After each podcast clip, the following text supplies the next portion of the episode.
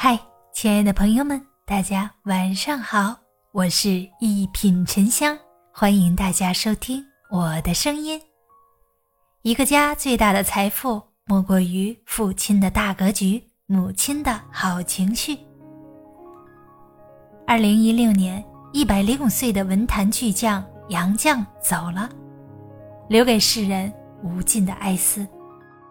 不仅源于对他极高文学造诣的倾慕，更是对他超然处世风骨的钦佩。杨绛在回忆我的父亲中给出了答案：在这样一个和睦、自由、民主、开明的家庭中，是我最大的幸运。父亲的大格局，母亲的好情绪，是一个家最大的福气。父亲的格局决定着孩子的高度。有句话说得好。父亲的眼界就是孩子的世界，决定着最终边界。在人生最开始，也是价值观形成最关键的这段时间，父亲作为一个家的一座山，更是最初的领路人。杨绛的父亲有一个特别令人敬仰的品质，就是物质极简。他总是说，过度追求物质，只会把自己降为物质的奴隶。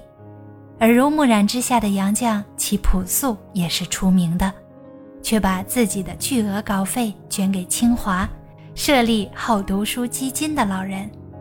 正是因为对身外之物的淡然，杨绛一直能沉心写作，屡攀文学高峰。由此可见，没有父亲这一路的引领，就没有杨绛这颗文坛明珠。心理学家斯宾塞说。父亲是孩子通往外部世界的引路人，父亲品质高洁，孩子自然质地纯良；父亲高瞻远瞩，孩子方能前途远阔。父亲的格局决定着孩子能抵达的高度，母亲的情绪决定着孩子的气度。父亲带领孩子征服世界，母亲则教会孩子如何与这个世界相处。杨绛的品质亦像他的学术一样，在文坛熠熠生辉。这一切皆得益于他的母亲。母亲的温柔就像在他的心间播下了一粒宽厚的种子，不管遇到什么事儿都平和以对，不焦躁，不抱怨，豁达释然。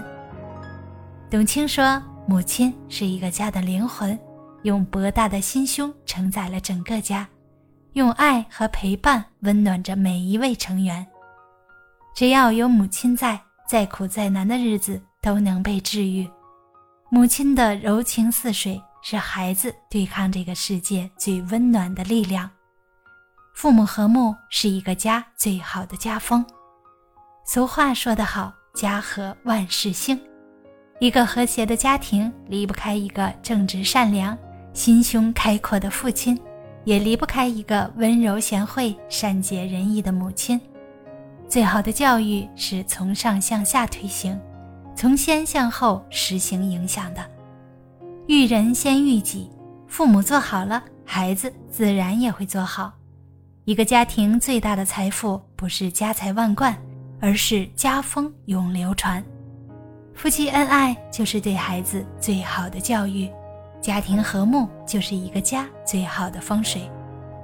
父亲眼界辽阔，则孩子天地广阔；母亲性情温柔，则孩子内心温暖有力量。